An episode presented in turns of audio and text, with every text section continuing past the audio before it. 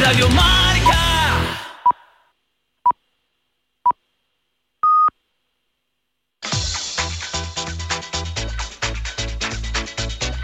Al límite con Fernando Soria.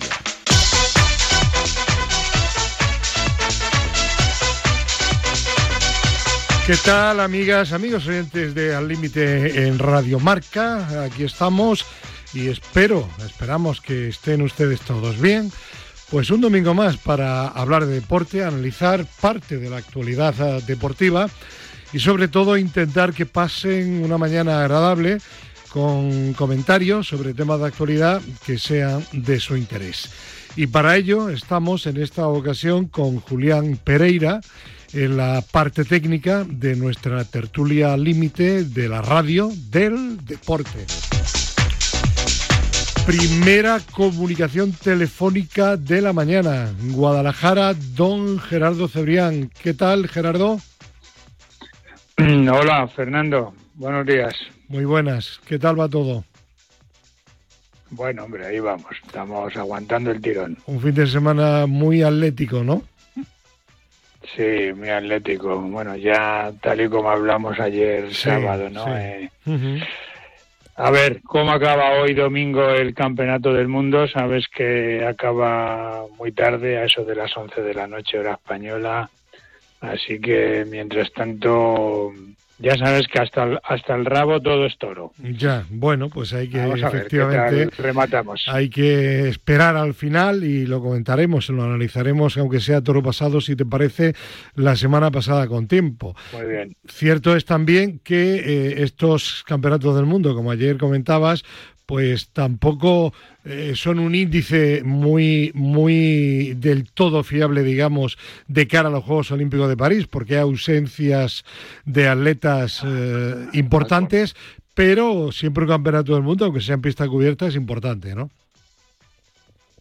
Claro, al contrario, ¿no? Eh, no, yo creo que no tiene nada que ver. De hecho, es un campeonato del mundo eh, que, bueno, falta muchísimos atletas, no se disputan todas las pruebas, por ejemplo, en el maratón o marcha, ¿no? Por citarte dos disciplinas, sobre todo la marcha, donde España es un gran potente, es una gran potencia, eh, no tiene nada que ver, no. Además, la, la gente, los atletas no preparan con la misma intensidad eh, la pista cubierta que el aire libre, haya Juegos Olímpicos o no, ¿eh? Entonces no es un índice de nada, no es un indicativo de nada. Aunque sacáramos 10 medallas, imagínate qué barbaridad que no las hemos Sí. sacado nunca.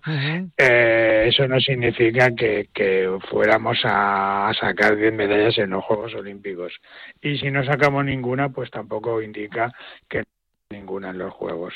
Claro. La pista cubierta es otra cosa. Bueno, pues de esa otra cosa hablaremos, analizaremos la semana que viene también en nuestra tertulia al límite de Radio Marca.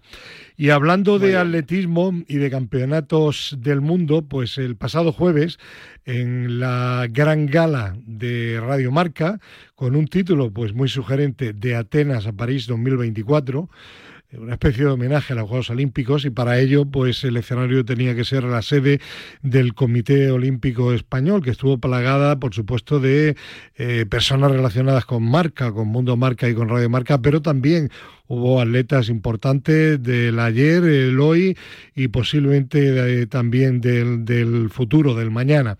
Y, y había pues todo un campeón del mundo, el único deportista español que como me decía cuando le saludé, ha estado ni más ni menos que en ocho ediciones de los Juegos Olímpicos.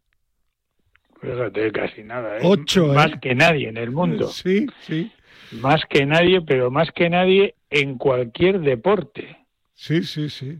Cuidado, ¿eh? Sí. O sea, eh, es que mm, es, es, es algo insólito. Eh, estamos hablando para que la audiencia eh, nos entienda de don Chuso, don Jesús Ángel García Bragado, mítico marchador, ocho Juegos Olímpicos, campeón del mundo, eh, bueno, tiene una colección de medallas tremenda. Eh, bueno, la verdad es que para mí es una de las grandes leyendas, no ya del atletismo, sino del, del deporte mundial. Le pregunté por ti, digo, bueno, ves a menudo a Gerardo Cebrián. Dice, bueno, no todo lo que me gustaría, pero siempre que vengo a Madrid, donde tiene familia, pues procuro pasarme por Guadalajara y tomar un cafelito con una cerveza con más un café que una cerveza con Gerardo Cebrián, ¿no? Sí, la verdad es que él vive en Lleida y tiene a sus padres viviendo en, en Madrid, por la zona de, la Cruz de los Caídos, eh, el metro de, creo que se llama la Cruz de los Caídos, sí, en la confluencia muy de la cerquita, muy cerquita de, donde yo vivo. Sí, Lo bueno, conozco y entonces, perfectamente. Bueno, pues él siempre que pasa por aquí me llama y si estoy en casa y coincidimos, pues efectivamente nos nos tomamos un café o lo que surja o simplemente nos liamos a pasear y a charlar y lo mismo nos tiramos dos horas hablando, ¿eh? o sea que sí, sí, es un buen amigo, Chuso García Braga. Buena, gran campeón y, muy buena gente y lo podrán ver los espectadores que quieran ver el programa de Telemadrid en el que colabora el Límite Madrid y se mueve la semana que viene porque hay un amplio reportaje de la gala de Radio Marca, van a ver a, parte de Achuso García Vargado, pues van a ver a Sandra Sánchez, eh, también a Hugo González, eh, por supuesto que a Juancho Gallardo, a eh, ya no me, no me sale el nombre, el, redactor jefe Julián, a Sauki, a Rafa Sauquillo, que también ah, que me ha preguntado aquí cuando sale, al director general de deporte, bueno, mucha gente importante del deporte, y precisamente a una de esas personas que veremos en el reportaje de, de Telemadrid, de Madrid se mueve, y que tiene algo no tiene tanto, no tiene tanto como Chuso García Vargado, pero sí tiene algo que no tiene él, que es toda una medalla de oro olímpica, ¿eh? Está, a ver de quién estamos hablando. De... Bueno, bueno, bueno. Y además se entiende mucho, mucho de, de, mundiales, perdón, de Juegos Olímpicos, de candidaturas a los Juegos Olímpicos. Ah, Mercedes Cogen. Claro, doña Mercedes Cogen. claro, claro. Mercedes, ¿qué tal? Buenos días. Hola, soy encantada. Buenos días, ¿cómo estamos? Ya, oye, eso de doña, perdóname, porque parece que te hace más mayor y realmente te vi estupenda, te vi jovencísima. ¿eh? Bueno, mira, el deporte, que a uno le conserva bien. ¿Sigues practicando deporte? Pues mira, sí, sigo jugando al padre lo que me deja el menisco y sigo intentando a montón. y sigo haciendo cosas. y además el otro día... Sí. El otro día justo estaba Vivi Ruano y nos había tocado en la jornada de veteranas una contra la otra porque ya juegan el San Martín. Ganaron ellas. Ay, ay, bueno, pero estuviste ahí compitiendo, ¿no? Sí, sí, sí, siempre te queda algún anillo de competir, la verdad. Mercedes Cogen, medalla de oro en hockey eh, sobre hierba, bueno, sobre hierba artificial en los Juegos Olímpicos de Barcelona 92. Por cierto, ¿en Barcelona era eh, eh, natural o artificial? Artificial, artificial. artificial. Bueno, ¿qué, te pareció la gala de, Radio Marca, de nuestra cadena del deporte? Muy, muy movida, ¿no? Pues me pareció muy buena, la verdad, bastante extraordinaria. Llegaron a juntar muchas generaciones distintas de atletas increíbles, unos presentadores de lujo. Yo creo que estuvo estuvo muy bien, la verdad. Además eh, hubo emoción, sentimiento, ya se nota el gusanillo de los juegos, así que estuvo muy bien encontrarse además a gente que no has visto hace tiempo. Sí, mm, ya he nombrado a algunos de los atletas, bueno, también Marcos Cooper estará eh, con Mercedes Cogen en el programa de Madrid y se mueve, le entrevistamos y la verdad es que encantador. Y sabes lo que lo que advertí de que mm, los deportistas que no soy del mundo del fútbol, y ojo, en el mundo del fútbol no todos son iguales, oye, pues sois realmente súper abiertos, súper encantadores. Eh, bueno, Marcos Cooper me contó que tiene una especie de fundación para promocionar el deporte. Eh, Hugo González, lo que, le hicimos hasta una entrevista saludable sin ningún tipo de problema. Sandra Sánchez también encantadora. Bueno, realmente eh, soy muy buena gente, ¿no? La gente olímpica, no futbolera, ¿eh? Bueno, no, no pongamos piedras encima de los futboleros. Lo que pasa es que ellos tienen mucha más presión de, de los aficionados, de la gente, de las entrevistas, de dar la lata, yo creo que se protegen un poco, ¿no? Nosotros estamos encantados de, que la gente nos haga caso, por lo menos en mi deporte. Y, y, bueno, yo creo que todos, además, como, como se veía en la, en la gala del jueves pasado, todos los periodistas que tratan temas que no son de fútbol son muy conocedores del esfuerzo que hacen todos del sacrificio de mucha gente mm, por poco y, y, yo creo que eso crea empatía entre unos y otros, ¿no? La verdad es que había un ambiente, un ambiente extraordinario y, bueno, por ejemplo, el caso de Hugo González, que es una prueba, como dice aquí Chema Uceta, ¿no? A quien bien conoces, el psicólogo dice, Uf, de todos los deportes uno de los más duros posiblemente sea el de la natación, porque claro, es que eh, no es ya la competición, es el entrenamiento que prácticamente es absolutamente individual, ¿no? Y, le claro, y le preguntaba por ella a Hugo González, bueno, y me decía que nada, que se mentaliza, que tal, pero es que mm, una persona súper abierta, ¿no? Y dice, bueno, una persona así tan abierta, eh, ¿cómo puede ser tan disciplinado, ¿no? Para, para una prueba y además campeón del mundo, ¿no? De, natación. Es, es increíble. Es verdad que un, gustazo y es súper joven y es verdad que empieza muy joven, que puedes decir que en un deporte tan duro a lo mejor te puedes ir quemando antes, pues nada, le viste, le, ves súper centrado y, lo que tú dices, un deporte que además por muchos eh, gadgets y cosas que hayan inventado para, para nadar y para hacer de todo, estás muy solo en un medio que no es especialmente el tuyo y, además suelen hacer sesiones muy tempranas para luego poder estudiar o hacer otras cosas. Así que sí, mucho mérito. Bueno, y queríamos que estuviera Mercedes Cogen porque aparte de que fue una de las protagonistas de la, de la gala y que siempre es muy bienvenida porque interviene y lo hace muy bien en Radio Marca, pues queríamos hablar de dos temas que tienen relación con lo que sucedió en la gala. Por ejemplo, lo que van a ser los Juegos Olímpicos de París en 2024 y también lo que se habla de que Madrid podría volver a intentar eh, ser eh, sede de unos Juegos Olímpicos para el año 2036. Gerardo, ¿te parecen dos temas interesantes, no? Sí, hombre, claro, por supuesto. Es que te noto ahí, digo, digo, a ver si con el diálogo con Mercedes te estás durmiendo. No. No, no, no, ni mucho. Estoy, escuchando. Bueno, pues ahora, oye, cuando quieras, por supuesto, intervienes y preguntas. Mercedes, ¿Cómo ves? Yo vi mucho optimismo en general. El director general de deportes, eh, Fernando Molinero, otro deportista que dice que practica eh, prácticamente a diario, eh, muy optimista de cara a los Juegos de 2024. ¿Estamos siendo demasiado optimistas o, realmente van a ser unos Juegos en los que nos acerquemos por fin? A ver, creo que eran 21 medallas de Barcelona, no 22. 22, 22. 22. Las 22 medallas de Barcelona. Bueno, la verdad es que yo he oído otras veces esta sensación de optimismo, pero bueno, yo creo que se basa en, hechos eh, objetivos, ¿no? Que son los resultados que van sacando los, los deportistas eh, españoles en sus competiciones, en sus clasificaciones. Bueno, eh, yo la verdad es que creo que, que, puede haber. Los juegos son muy difíciles porque la, la, la bala es única, ¿no?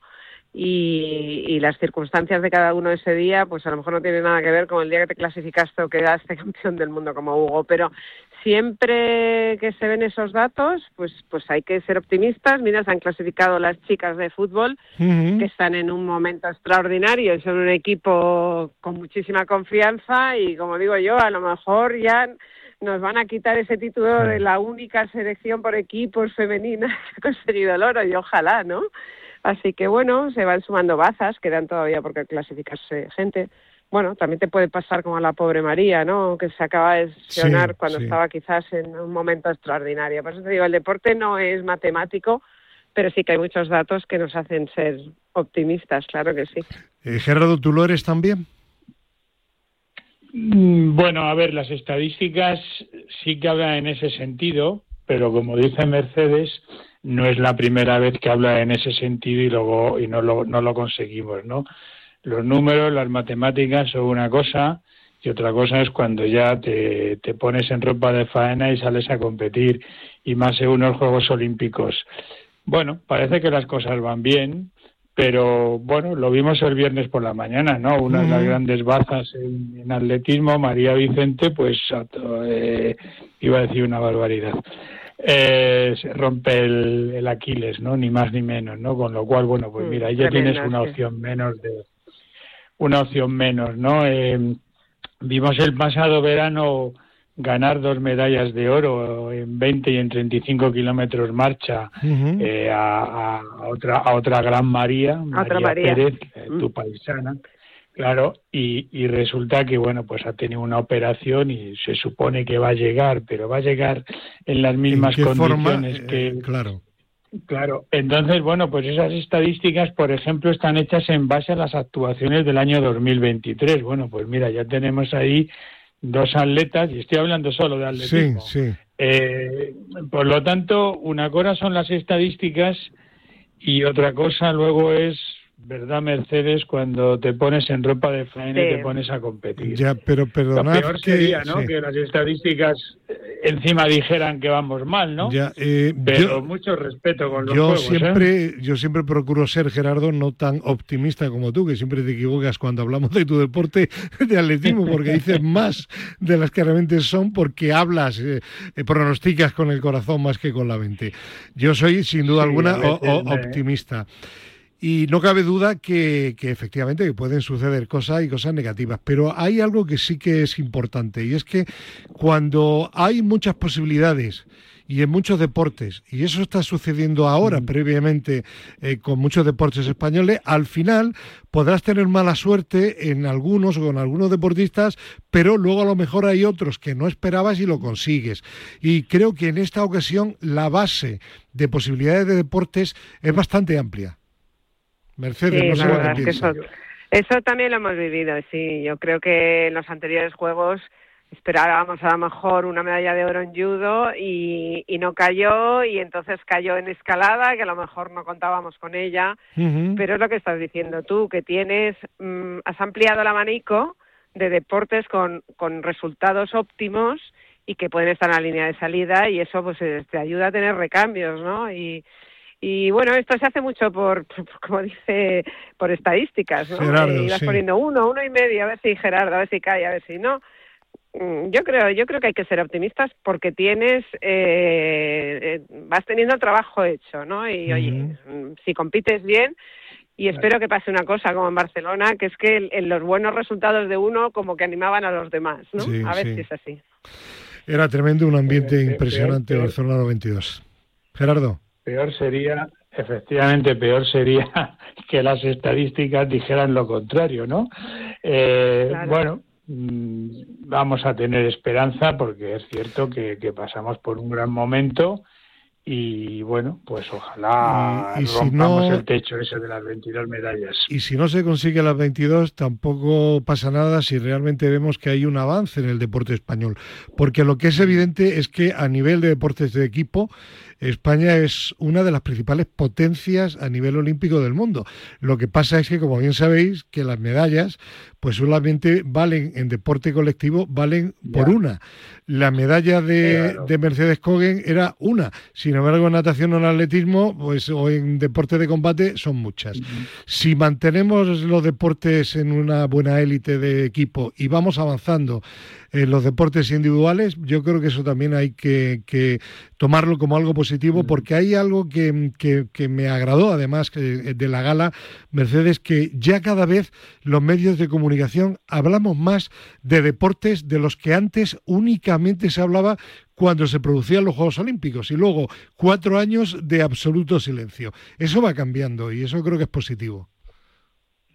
Sí, yo creo que eso es, es positivo, pero también se basa mucho en que el trabajo que se está haciendo es bueno y de vez en cuando mm, te sorprende alguien que te da una alegría tremenda, ¿no? Y hay más conocimiento y, y, hay más posibilidades. Estamos hablando de lo mismo, ¿no? Ya no solo nos somos buenos en baloncesto, en fútbol, en tres cosas, ¿no?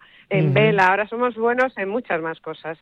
Y entonces, bueno, los periodistas y el público en general, pues oye, ¿cuánto aprendimos? Vuelvo a la escalada que nos quedábamos mirando y esto cómo es, y cómo suma y cómo baja.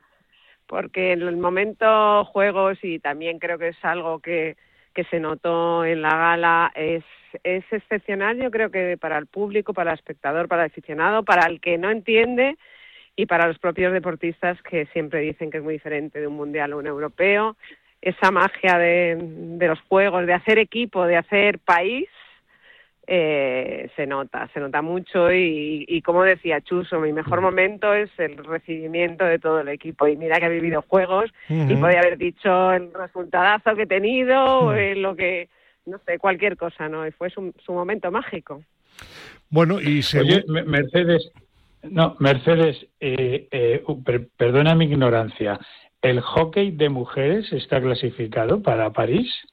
Y ahora en enero hubo un preolímpico en Valencia y se clasificaron los dos chicos y chicas. Hemos sido ahí muy muy tempraneros, afortunadamente, porque para, nuestro deporte es muy importante. Imagínate esperar como hasta julio como el baloncesto, es sufrimiento. Bueno, y sabes, que la, eh, Fernando, perdona, mm. la hija de un buen amigo, que seguro que tú conoces muy bien, Anacleto Jiménez, eh, juega, en la selección, Lucía. Lucía Jiménez juega en la selección, es muy buena, grandísima jugadora y su hermana está entrando también. Sí, ¿y la madre no pues fue jugadora también de hockey? No, no, la madre era piragüista. Piragüista. Piragüista, piragüista. bueno, fíjate, pues, pues, va a conseguir ser olímpica como su padre, ¿no? Ya. Ya, ya lo es, ¿eh? Ya lo es. Sí, ya sí, fue en ha sido un, Sí, ya fue en Tokio y me, me quizás ah, no llegó arriba, pero casi, ¿eh? Porque es una chica que, has, que ha destacado desde pequeñita, desde muy pequeña. Yo, yo, sí, sí, me acuerdo. Jugadora desde nana. ¿No estaba en tu club, en el club de campo? No, no, juega en la Complutense, y este año está, está jugando fuera. Ya. Está jugando en un equipo en, Alemania. muy bien, pues qué, bien. Bueno, el segundo tema importante, eh, hace mm, dos o tres semanas eh, estuvimos hablando de ese tema con Feliciano Mayoral, al que conocerás perfectamente. Fue el responsable de la candidatura 2012, tú fuiste de la candidatura de Madrid a los Juegos de 2016 y nos decía, nos decía que él es optimista porque cree que ahora con el nuevo reglamento, eh, con la forma de, designar, que es designación directa por parte de un comité, del Comité Olímpico Internacional, que cree que Madrid reúne prácticamente todo para poder eh, albergar por fin unos Juegos Olímpicos. Eh, ¿Tú cómo lo ves? Bueno, es que yo creo que Madrid reúne prácticamente todo desde hace un montón de tiempo para los Juegos y hemos tenido mala suerte porque ahora que han regalado dos seguidos no estábamos en la línea de salida. Pero bueno, eh, a ver, eh, cierto es que el sistema parece más amable y, y parece un trabajo más en equipo con el Comité Olímpico Internacional pero también quiero decir que el optimismo de Feliciano está basado también en cosas que, que, que, estás contando, pero que ya hay otros países que llevan ya trabajando incluso para el 36 y bueno, pues van dando pasos, pedir eh, la reunión del ACNO, pedir congresos, o sea, hacerse valer desde el primer momento. Y luego, por otro lado, para mí una cosa muy importante, y siempre lo he dicho, no ahora, sino lo dije también en su momento, esto tiene que ser una voluntad de país, ¿no? No basta con que Madrid, con que un alcalde se tire para adelante, que es fundamental, con que el COE esté bien alineado, sino que yo creo que tiene que ser un proyecto muy muy bien, eh, no sé cómo deciros, armado, pero desde todos los eh, flancos. Eh, precisamente Mercedes lo que dijo, lo único que dijo que era un punto débil de esa hipotética candidatura, Feliciano, era la, la falta de unidad política y que eso además podía conllevar que algunas regiones no colaboraran eh, económicamente, sobre todo si se llevan determinadas pruebas a determinados sitios, y que esa falta de, proyecto de país, en un momento dado, esos temas, por lo visto, el Comité Olímpico Internacional sí que los valora mucho, ¿no? Pues sí, porque no, no dejéis de, pensar que aquí tiene que haber un, un presupuesto detrás, una seguridad detrás, en fin, que, que al final, eh, yo siempre decía, claro, si, si Lula llevaba la banderita de, de, Brasil y de la candidatura, allá donde fuese, daba igual que fuese a Davos o que fuese a África, él llevaba su pin de la candidatura Río 2016 demostrando que, que tenía todo el respaldo. Todo ayuda, ¿eh? Siempre, obviamente, tienes que tener una grandísima candidatura y yo creo que Madrid reúne unas cualidades maravillosas por dimensión de ciudad. Eh, por, por, por, fíjate tú que a lo mejor alguna carencia de hoteles en su momento nos dijeron de cierto nivel, Madrid está en un momento muy álgido, Madrid está de moda, em, Madrid se está colocando en el mapa como una ciudad pues muy abierta, pero sobre todo donde pasan muchas cosas y donde hay negocio, que es algo que también les importa. Claro, y tanto. Creo que, bueno, hemos mejorado en cosas, pero lo que dice Feliciano es cierto y mira, yo te lo comentaba sin haber coincidido sin con haber él coincidido desde con hace él. días. Sí, sí, sí, está claro. Bueno, pues esperemos que se solucione el tema y que Madrid no ya sea olímpica, que seguro que alguna vez lo será, sino que tanto tú Mercedes como Gerardo y yo lo podamos ver también, Ojalá. ¿no? Bueno, ¿dónde hay que firmar? Yo firmo lo que sea. Bueno, que Mercedes, que ha sido un placer poder estar de nuevo contigo aquí en Radio Marca, en la radio del deporte. Gracias por tu presencia hoy y también el jueves en la gala y que seguiremos en contacto como persona del deporte que has sido, que eres y que vas a seguir siendo sin lugar a dudas. Bueno, muchas gracias, Fernando. Un abrazo. y Pasar buen fin de. Adiós. Gracias, igualmente. Adiós. Bueno, Adiós, adiós. eh, Gerardo, pues nada, a ver qué pasa. Han coincidido Feliciano Mayoral y ella, ¿eh? En que los políticos aquí se pegan Ah. mucho y eso no es bueno. Sí, bueno, y luego hay que formalizar la candidatura, que tire para adelante, pero vamos, Mercedes entre líneas ha dejado las cosas muy claritas, ¿no? Y ha dicho que hay países que nos llevan la delantera, ¿no? Que ahí están trabajando en la, en la candidatura de esos hipotéticos juegos del, del 36 y bueno, nosotros simplemente hemos escuchado un globo sondo, un globo sonda de la presidenta de la Comunidad de Madrid y bueno, no sé, habrá que formalizarlo y ponerse a trabajar y no no no es tan fácil. No eh, es complicado. únicamente eh, expresar un no es cuestión público. de salir en los papeles No, y, decir, no. y decirlo y, y estamos en ello. que es Claro. lo que- bueno, Bueno, ahora hay que ponerse manos a la obra y, y no es una tarea fácil, ¿eh? lo iremos comentando aquí en Al Límite en Radio Marca. Bueno, ¿y será fácil que el gran ausente de la expedición española en los campeonatos del mundo de pista cubierta de atletismo, Jordan Díaz, eh, Bueno. consiga una medalla en París 2024, que será la primera competición internacional en la que podrá ya competir Sí. bajo la bandera de España? Bueno, evidentemente ahora mm, eh, es, es posiblemente junto con marchadores y marchadoras es la gran opción que tiene España en atletismo, ¿no? Jordan, eh, bueno, todo el mundo sabe que no puede participar con España eh, hasta los Juegos de, de París por, por normativa internacional. Él después de conseguir la nacionalidad española la, la, World Athletic le, le, puso un peaje, como hace con todos los atletas del mundo, ¿eh? cuando, cuando adquieren la nacionalidad de otro país, de unos determinados años hasta que pueden volver a competir, hasta que puedan volver a competir con, con, con su nuevo país, ¿no? Entonces, bueno, por suerte para Jordan, ese peaje acaba eh, a mediados de julio y por lo tanto podrá competir con España en la primera competición internacional que lo haga van a ser en los Juegos. Y efectivamente es un atleta descomunal, es uno de los mejores saltadores de triple del mundo. De hecho, el año pasado hizo la mejor marca mundial al aire libre, que es lo que cuenta. Este, este invierno ha competido en dos ocasiones. Una vez saltó 17.32 en, en, lo que era la antigua Copa del Rey de Atletismo, era, es una competición de, de, clubes representando al Fútbol Club Barcelona.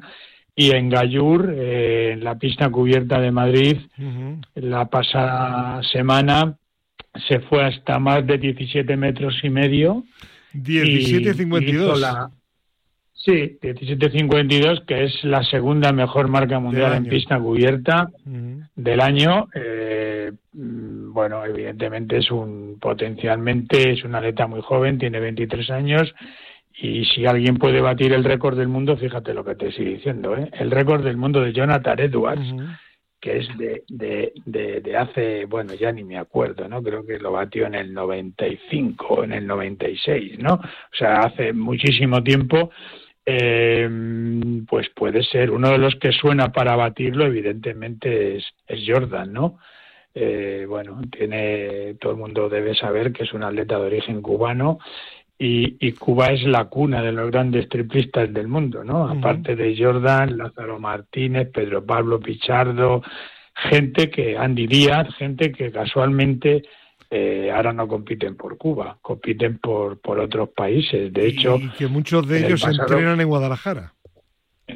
¿En, dónde? En Guadalajara. Bueno, principalmente Jordan, Jordan entrena en Guadalajara, pero hay otros que están en Portugal, otros que están mm. en Italia, eh, si te coges el ranking del mundo de todos los tiempos y te miras los 10 primeros, eh, pues debe haber como más del 50% son cubanos. Y lo curioso es que con nacionalidad actual cubana yo creo que solo hay uno o dos. Cuba es un potencial tremendo en, en triple salto, pero se marchan, algo pasa en esa isla que no están muy de acuerdo, ¿no? Bueno, parece que no, por lo menos los que se marchan, por algo será, no va a ser absolutamente por, por capricho. Bueno, pues vamos a confiar en Jordan Díaz y sobre todo que no se lesione para que no le pase lo que a María Vicente, que en el atletismo es un tema muy, muy importante y además... Es, una, eh, es una prueba es una prueba muy proclive a las lesiones el triple salto. ¿eh? O sea, es que esos botes que metan, que meten sobre, sobre el tartán, eh, eh, tienes que tener un, tendón de Aquiles y, unos tendones rotulianos realmente muy fuertes. prácticamente tienen que ser de goma para raro es el, el triplista que no que no tiene algún percance. Bueno, pues vamos a confiar en que Jordan no se lesione y que esté compitiendo por alguna medalla en París 2024. Eh, vamos a dar un giro total a los deportes o al deporte que vamos a abordar ahora. Vamos a entrar en el mundo del fútbol y me dice mm, Julián Pereira que está ya preparada la primera comunicación telefónica con el querido y admirado profesor López Nombela. Don Luis, ¿qué tal? Buenos días. Muy buenos días, hombre. ¿Qué tal, hombre? ¿Cómo están ustedes? Muy bien, ¿y usted? Yo, pues viendo de vez en cuando una película de indios sí. y de vez en cuando partidos de fútbol. ¿Y ganan los indios o los soldados? No, yo me gusta que ganen las mujeres indias. Ay, ay, ay, ay. Profesor Picarón. Pedro Calvo, buenos días. Muy buenos días. ¿Dónde se halla usted hoy domingo? Pues me hallo en Cartagena. ¿Cartagena de Indias? No, de Como ha hablado el profe de India, no. De España. Cartagena de Murcia. De Murcia, eso es. ¿Y qué pasa allí? No, pues que está eh, se está celebrando el Campeonato de España de Selecciones Territoriales. Y bueno, pues venimos con la organización a ayudar un poco. Mm, muy bien. Pues vamos a comenzar hablando en este bloque de, fútbol. Tenemos 26, 27 minutos, es decir, que hay, hay tiempo. Vamos a hablar del nuevo éxito del fútbol femenino después del Mundial, Campeonato del Mundo, pues eh, cuando había dudas incluso de que se clasificaran para estar en los Juegos Olímpicos de París tenían que, estar en la final o como mínimo terceras, pues resulta que el equipo femenino se ha proclamado campeón de la Nation League, venciendo en la final por dos goles a cero a Francia, eliminando a Países Bajos. Eh, un resultado muy amplio en, la semifinal. Y ya hay que hablar, como decía anteriormente Mercedes Joven, de las chicas de oro del fútbol español. Eh, Pedro, tú que estás también muy encima del fútbol femenino, ¿esperabas que eh, repitiéramos el éxito del Mundial? Sí, sí, porque realmente es que nos está pasando lo que nos pasó un poco con la masculina en su momento. Eh, tenemos una jornada de futbolistas que además se han mezclado eh, gente veterana con gente joven de un nivel altísimo y ahora mismo estamos muy por encima de en Europa por supuesto y me atrevo a decir que con las americanas, brasileñas y, demás también estamos, creo que por encima de ellas en todos los niveles, a nivel individual y a nivel colectivo. Profe, estará usted contento, ¿no? Antes de ver a las mujeres con fuerza y este, la, vida está cambiando. Mujeres al poder, van a ir todas, ¿eh? al poder, ¿eh? Bueno, está bien. Eh, igualdad absoluta y, si las mujeres en deporte en España consiguen más medallas que los hombres, pues genial, estupendo. Bueno, igualdad. Yo no me ponía enfrente, no me pondría enfrente para que me pegara un pelotazo. Ya, bueno, pero eso no, es no se trata de, no se trata de igualdad, se trata de que hoy día, como usted dice, pues la, la mujer futbolista pues ha evolucionado también mucho físicamente y es un fútbol también más físico y más espectacular. Sí, señor. Para hablar de este tema tenemos también pues a una mm, entrenadora eh, con mucha experiencia en el fútbol femenino. Eh, se llama Ana de la Chica, es entrenadora del Olimpia de las Rozas en tercera regional femenina, profesora de la Escuela de Entrenadores de Madrid y entrenadora UEFA mm, Pro. Eh, Ana, ¿qué tal? Buenos días. Hola, buenos días, ¿qué tal? Un placer. Perdonadme la voz, que tengo un poco de catarro. Claro, es que además a esta hora de la mañana se nota más. Eh, Pedro, preséntanos un poco tú a, Ana, que la conoces bien de las rozas, ¿no? Bueno, Ana, hombre, Ana, la, verdad es que es mi debilidad a nivel de entrenadora, porque es de esta, de, esta nueva generación que estamos hablando, eh, la cual está aportando mucho al fútbol femenino. Entonces, con lo cual, eh, yo no soy objetivo con ella, pero, pero lo digo, o sea, creo que, es el futuro que, estamos necesitando a, nivel de relevo generacional, ¿no? Y bueno, pues en, todos esos aspectos Ana es una crack, con lo cual ya no voy a seguir porque si no se me va a enfadar conmigo y, no quiero que se enfade conmigo. Pedro. Y, y, te pega un pelotazo, como dice el profe. Claro, y si me pega un pelotazo... Eh, ojo que Ana también era buena futbolera, eh, era buena pelotera, sí, sí, sí. ¿En qué puesto jugabas? Yo era central. Central, uff. Sí. ¿Y dabas también cuando había que dar o no? Yo era más técnica, buena salida de balón. Sí, sí. ¿Tú tipo Piqué? Sí, más tipo Piqué, sí, sí, sí. Bueno.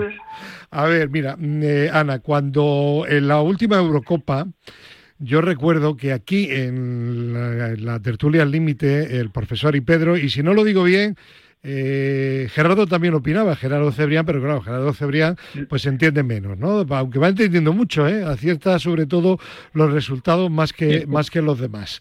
Bueno, pues recuerdo que hablaban, no ya solo de España, sino en general, no hicimos una buena Eurocopa, de que tácticamente pues todavía tenía que evolucionar el fútbol femenino y la selección española, el fútbol femenino español además físicamente no estaba todavía a la altura a lo mejor de las inglesas, y de buenas a primera, en poco tiempo, nos hemos encontrado que campeonas del mundo y ahora campeonas de la Nation League, que no es la Eurocopa, pero es también un torneo importante en el que el equipo masculino es también el actual campeón. La pregunta es, eh, ¿cómo, ¿cómo se ha producido, cuál es el secreto de esa transición en apenas año y pico? Bueno, pues yo voy a añadirte campeonas del mundo, ya campeonas de la Nation League, número uno en el ranking FIFA, campeonas del mundo sub-20, también nos fuimos sub-17, campeonas de Europa sub-19, subcampeonas de Europa sub-17, tres balones de oro y tres de best. Y todo esto y todo esto en un año y pico que acabas de decir, ¿no? Sí, eh, sí. No, pues por eso te preguntaba que cómo ha habido tanta diferencia, tanta evolución en la selección española, porque a nivel de clubes, pues el Barcelona ha estado siempre ahí, ganaba ya anteriormente también la, la Copa de Europa femenina pero bueno, a, gente como a mí, ¿no? Que pues nos sorprendió, ¿no? Como en tan poco tiempo.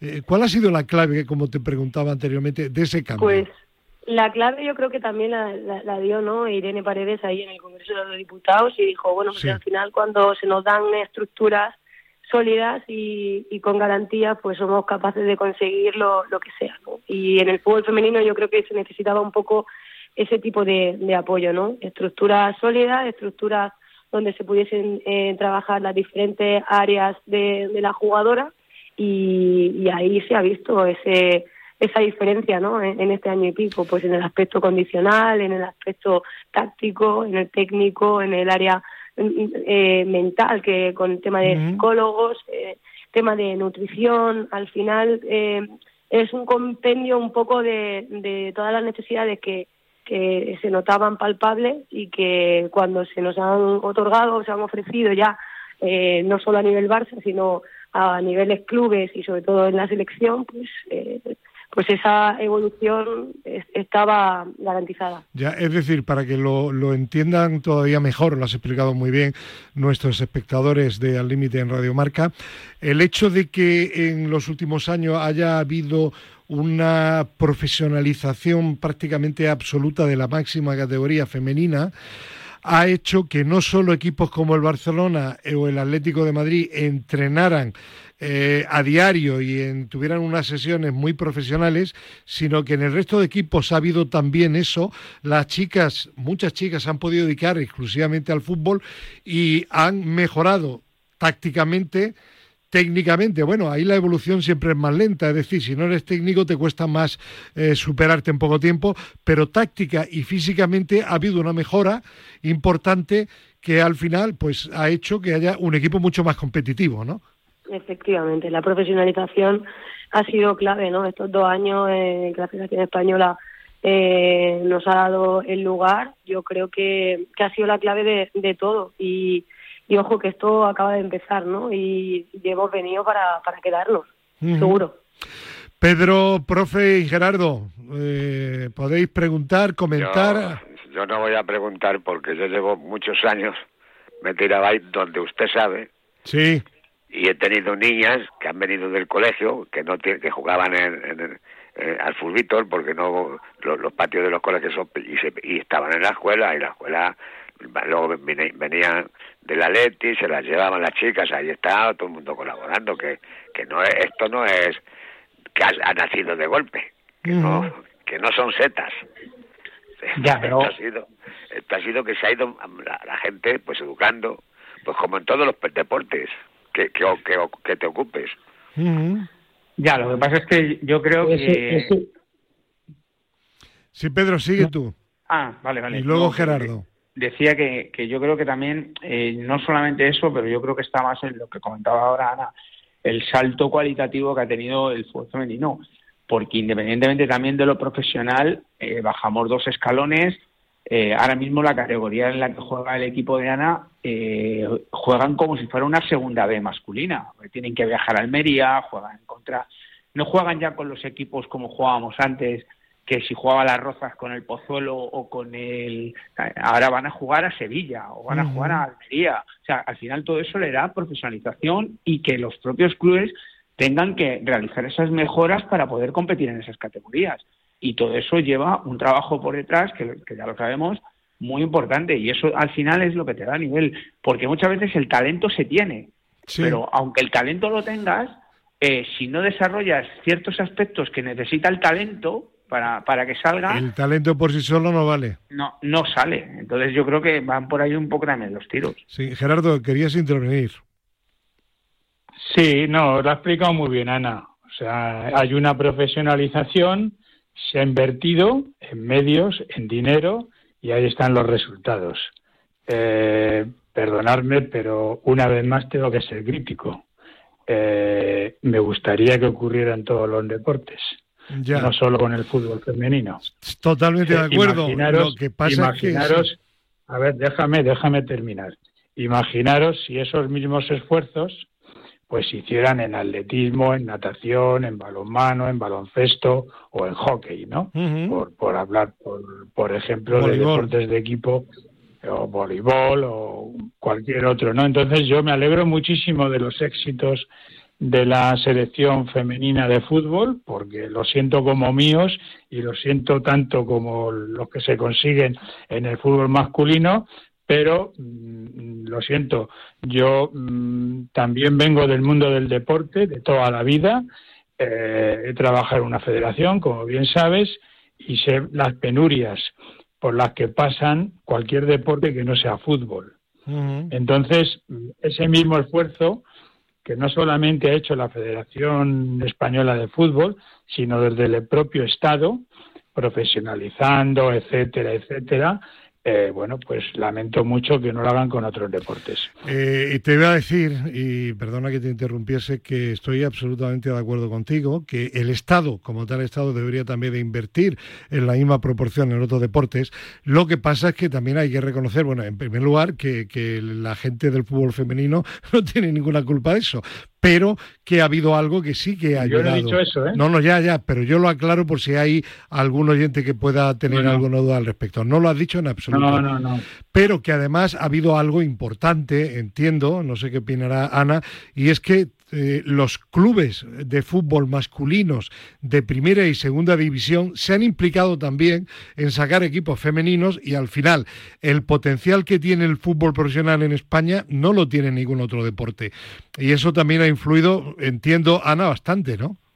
Claro, no, eh, que aparezca el Real Madrid y que haga sección femenina, eso ya eh, eclosiona absolutamente todo, ¿no? Yo creo que además eh, aquí en la Comunidad de Madrid hay un salto muy cualitativo y, cuantitativo, porque no olvidemos que a nivel también de, de número en cuanto a licencias eh, ha subido exponencialmente, pues eso te, da la, posibilidad, ¿no? De también esas niñas que empezaron a jugar hace mucho tiempo, eh, que puedan eh, poder jugar en en su equipo de, su vida, como puede ser el Real Madrid, que hasta hace muy poquito pues no, no tenía eh, equipo femenino. Y, que inviertan en este tipo de clubes, que el Barça siga apostando por ese tipo de estructura y esa filosofía Atlético de Madrid, Levante, de que no olvidemos que Levante también tiene una cantera de fútbol femenino impresionante, Valencia, bueno, pues todo esto, que todos los primeros equipos de nivel inviertan y, y dejen su espacio para, para que las chicas puedan cumplir sus sueños, pues hace más fácil eh, pues eso, que, que se aumente eh, el nivel y, el número. Pero no olvidemos que, que pues, equipos como Real Madrid, Atlético Madrid, eh, Rayo Vallecano o todos también se nutren de estos pequeños clubes, como puede ser el mío, que hacen un trabajo de cantera brutal, con una estructura eh, brillante eh, en cuanto a metodología, en cuanto a preparación de, de partidos con análisis, etcétera, eh, para que las niñas lleguen con, con, las mayores herramientas posibles y sean de desenvolverse a, primer nivel eh, a edades muy tempranas, ¿no? Como podría ser el caso de Vicky López, ¿no? Que se forma la cantera de Madrid CFC y, y ahora con 17 años pues está triunfando en el Barça y triunfando en, la absoluta de la selección mm. española. Pues yo creo que esto hace que, que todo nuestro trabajo de estos clubes más pequeños pues, pues tenga sentido y ojalá algunas de nuestras niñas que estamos formando con un cariño eh, bestial pues eh, estén preparadas para dar ese salto a los clubes mayores y sobre todo a, selecciones que ahora se está jugando por ejemplo la selección sub la, eh, campeonato de selecciones sub 17 y sub 15 y de mi club por ejemplo hay dos jugadoras que están en la sub 17 pues eso para nosotros es un gran paso adelante y al final todo, todo, ¿no? Se retroalimenta. Todo se retroalimenta y todo influye para que tengamos, vivamos ese extraordinario momento actual. Lo único, Pedro, es que lo que sí que hay que tener es paciencia porque el tema económico llegará, digo llegará que, que crecerá, pero que ahí el crecimiento, lógicamente, pues hay que darle tiempo al tiempo, ¿no? Hombre, como está diciendo Ana, eh, eh, por ejemplo, ellas, ellas en el grupo que tienen lo tienen complicado a nivel económico, tienen que hacer verdadera, vamos, virguerías para sacar los presupuestos, porque eh, lo que os decía antes, eh, corrígeme Ana, pero no sé si tienen 14 viajes o 12 viajes durante, la, durante la temporada, entonces, eh, escucha, son viajes, no estamos hablando de ir a a Villalba o ir de Almería a Málaga a Sevilla ya pero pero pero eso también sí. ese problema ese problema lo tiene también el, el fútbol de, de, la segunda ref y de la primera y de la tercera. Me refiero sobre todo no no no pero pero Fernando y perdóname que te corte pero no tiene nada que ver exponencialmente los equipos de segunda red tienen muchísimo más presupuesto que estos clubes, de verdad. ¿eh? no por defenderlo. Evidentemente, claro. es que es así. Entonces, yo ahora, por ejemplo, estáis hablando del Campeonato de España en el cual estoy. Eh, y, veo aquí un nivel. De hecho, el domingo, desde aquí, se fleta un autobús con 23 futbolistas que van a la selección sub-17 española.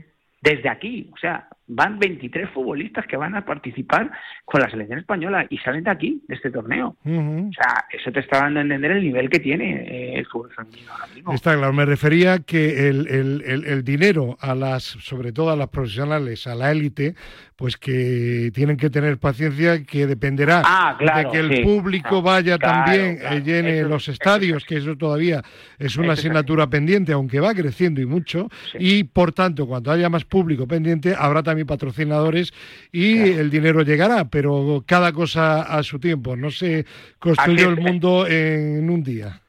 Yo lo, entiendo también así, Fernando. Es decir, Fernando, Fernando, Pedro, Ana, dinero, dinero, dinero. Claro, pero de momento... lo están haciendo desde pequeños. Pero... Es, que, es que parece que, han nacido de, que no salen, salen como las setas, que los padres, los abuelos, que llevan a las escuelas de fútbol a las niñas porque en otros sitios no lo pueden hacer, pero, ahora, tienen que pagar. Pero ahora, pero ahora cuando hay dinero es cuando florecen las actuaciones.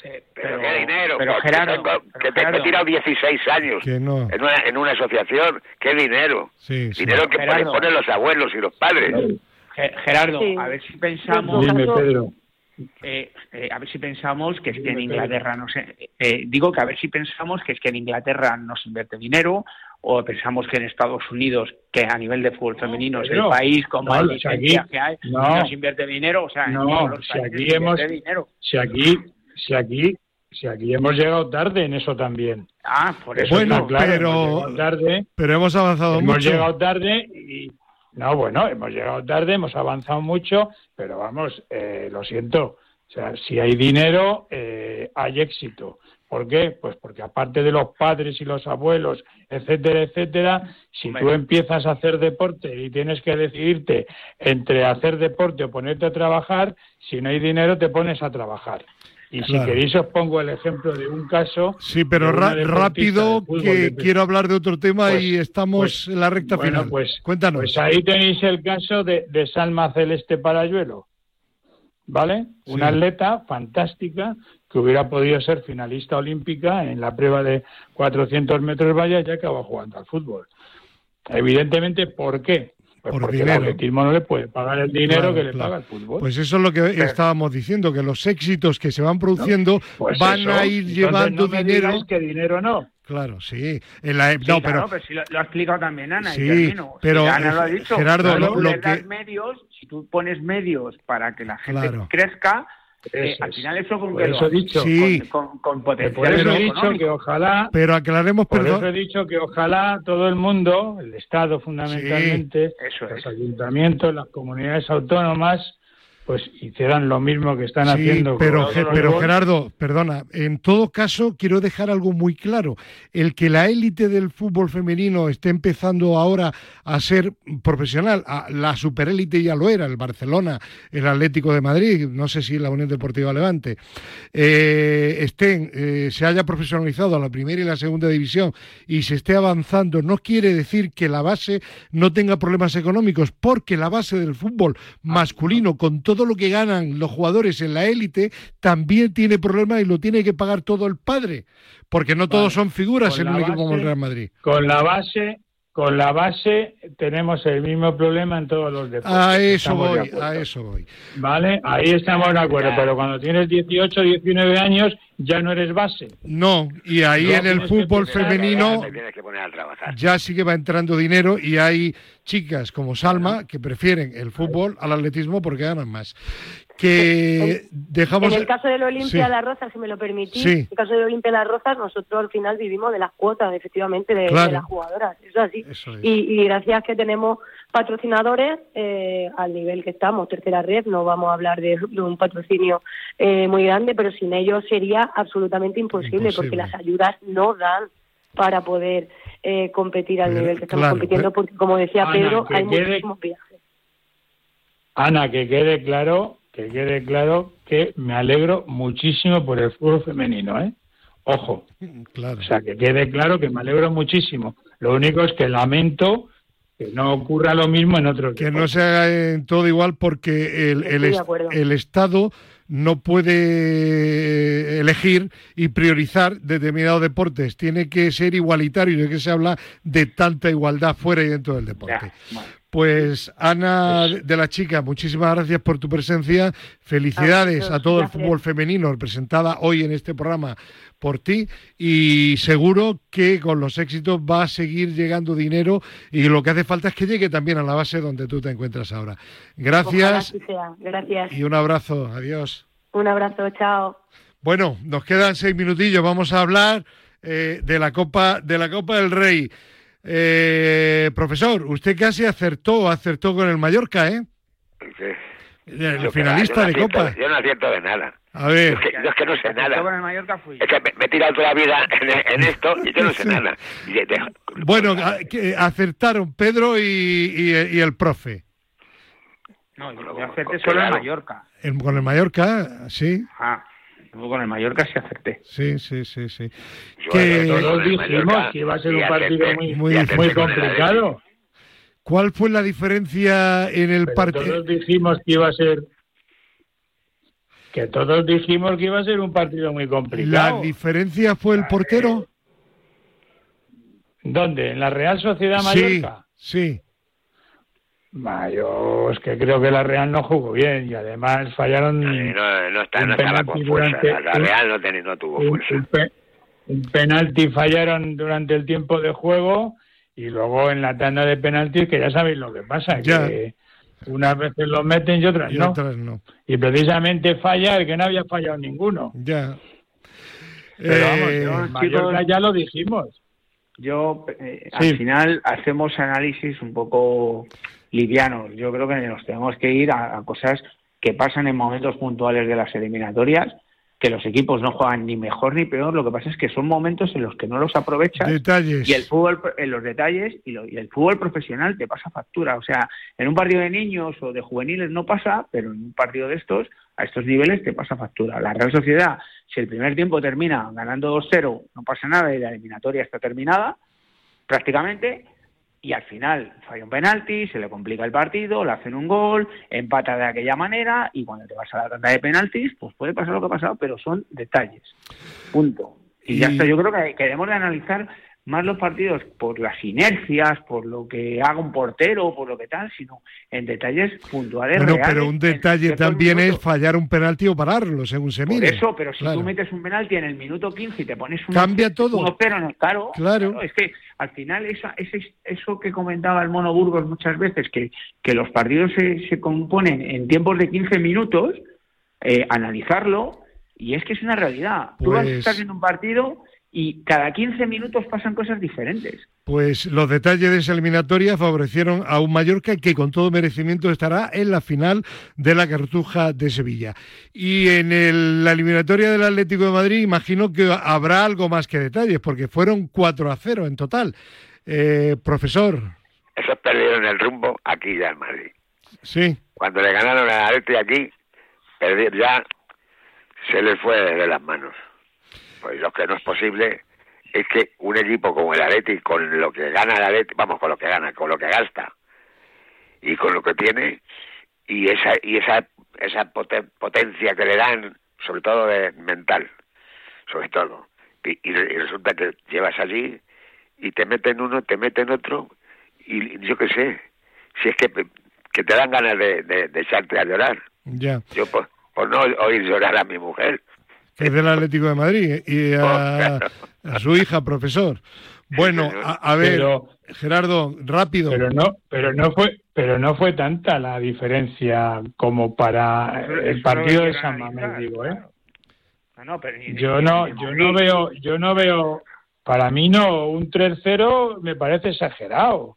Yo no vi eso en el campo. Pedro, no sé. Eh, estoy totalmente de acuerdo contigo. En el partido de ida, el Atlético de Madrid termina tirando 26 veces. Le sacan un balón debajo de los claro. Me vais a decir, claro, es que eso si no lo mete no cuenta, claro que sí, pero hay que ver volvemos a lo de antes. Claro. La situación, pero es que en el, partido del jueves, el Atlético de Madrid en el primer tiempo crea oportunidades que no marca, al, a la diferencia del Atlético Club, que las dos que tira entre palos las mete. Vale, luego podríamos entrar en los detalles de las situaciones, por qué pones a un jugador con este jugador que te lo va a, que te lo va a desbordar, los fallos defensivos, que ahí hay fallos estructurales del entrenador. En eso estoy de acuerdo. Pero la diferencia, como bien has dicho tú, para mí en, la, eliminatoria no se ha plasmado tan, tan, tan grande con un 4-0 como parece ser. El que haya visto los dos partidos enteros realmente no ha sido así. Lo que pasa es que sí que es verdad que ha habido un equipo mucho más estructurado, mucho más fuerte físicamente y que ha sabido aprovechar las, situaciones del, juego. Bueno, la final favorito, el Atleti de Bilbao, rápido. No. No. Yo, veremos. El profe sí, Pedro no, ¿y tú? No. ¿Oráculo? Tengo, tengo dudas, dudas, ah. dudas, muchas dudas. Pues no lo dudes. Yo lo, lo que sí que creo es que el Mallorca prefería que estuviera el Bilbao al Atlético de Madrid. Lo tengo claro. Bueno, pues Ya, veremos. Felicidades al Atlético Bilbao, felicidades también al Mallorca. Eh, tarjeta roja para ese grupito pequeño de aficionados que tuvo una actuación lamentable del Atlético de Bilbao durante la eliminatoria y lo que sí espero es que el club, el Atlético, tome medidas que no vale exclusivamente con una nota pública, hay que tomar medidas también. Compañeros, muchísimas gracias, gracias también a Julián Pereira.